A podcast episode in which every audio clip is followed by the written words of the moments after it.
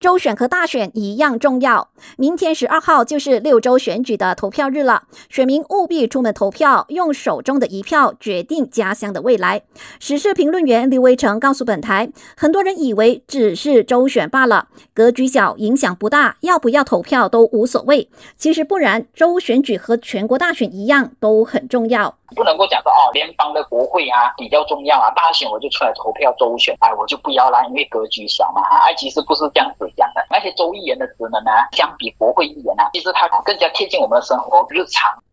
刘维成表示，州选除了关系到州属未来五年的发展，其实许多地方上的问题都是州政府的管辖范围。民众平日不管是要投诉交通灯损坏、沟渠堵塞，还是想要申请生意执照，这些都是由州政府委任的市议会负责解决的。不过，刘维成表示，许多民众还是搞不清楚国州议员以及市县议员的职责。国会议员的那一个他们的职责范围呢，是是在联邦的那个层次啦，比方说那个外交关系啦，啊，之后那个联邦级的财政预算案啊，国防事务啦这一类的议题啦，之后到了那个州议会的话，哈啊，州议员呢，他们的功能呢，就跟国会议员差不多，就是他们的那个真正的差距还，是在于他们所能够管理的课题还是不一样的。州政府的权限呢，主要是在那个土地啦。然后在那个伊斯兰法的范围啊，啊，之后还有那一些地方政府的事务啦，比方说那些垃圾啦，啊，之后还有那些啊，北京啦，啊，就这一类啊，就我们